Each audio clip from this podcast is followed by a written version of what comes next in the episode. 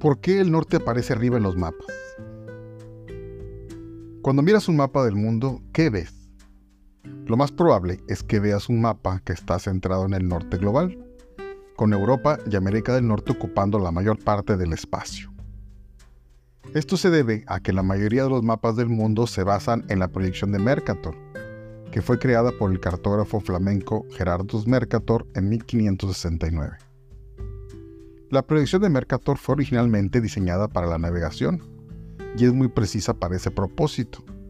Sin embargo, también tiene algunas distorsiones graves.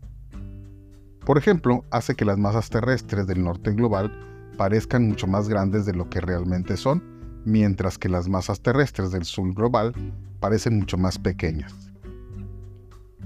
Esta distorsión ha tenido un impacto profundo en nuestra percepción del mundo hemos llegado a ver el norte como el centro del mundo y al sur como periférico, lo cual ha ayudado a justificar el colonialismo y otras formas de opresión. Hay muchas formas diferentes de proyectar la Tierra sobre una superficie plana. Algunas proyecciones son más precisas que otras y algunas son más apropiadas para diferentes propósitos. La proyección de Mercator es solo una de muchas proyecciones y no es la mejor proyección para entender al mundo. En los últimos años ha habido un movimiento creciente para desafiar la visión eurocéntrica del mundo. Este movimiento ha incluido esfuerzos para crear nuevos mapas que sean más precisos y más inclusivos.